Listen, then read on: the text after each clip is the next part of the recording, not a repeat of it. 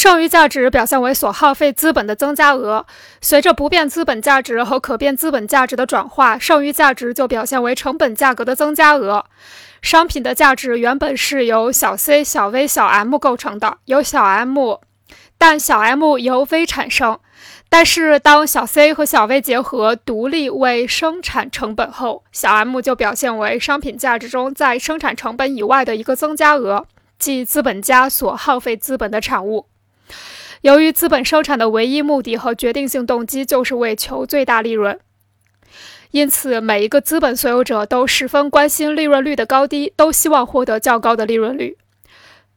他们所关心的利润率实际上就是剩余价值，即他出售自己的商品时所获取的价值余额和生产商品时所预付的总资本的比率。可见，投资者的生产目的是将本求利。从而认为剩余价值是在销售商品后所获得的超过其预付资本的余额。此外，剩余价值还进一步表现为全部预付资本的增加额，因为资本家投入的资本虽然不是全部进入生产成本，但是他们作为物质要素都参与了剩余价值的生产过程。这样，剩余价值也就表现为全部预付资本的产物。资本家生产剩余价值，不仅要耗费不变资本和可变资本，而且全部预付资本都要加入生产过程。于是，剩余价值作为全部预付资本这一观念上的产物，就取得了利润这个转化形式。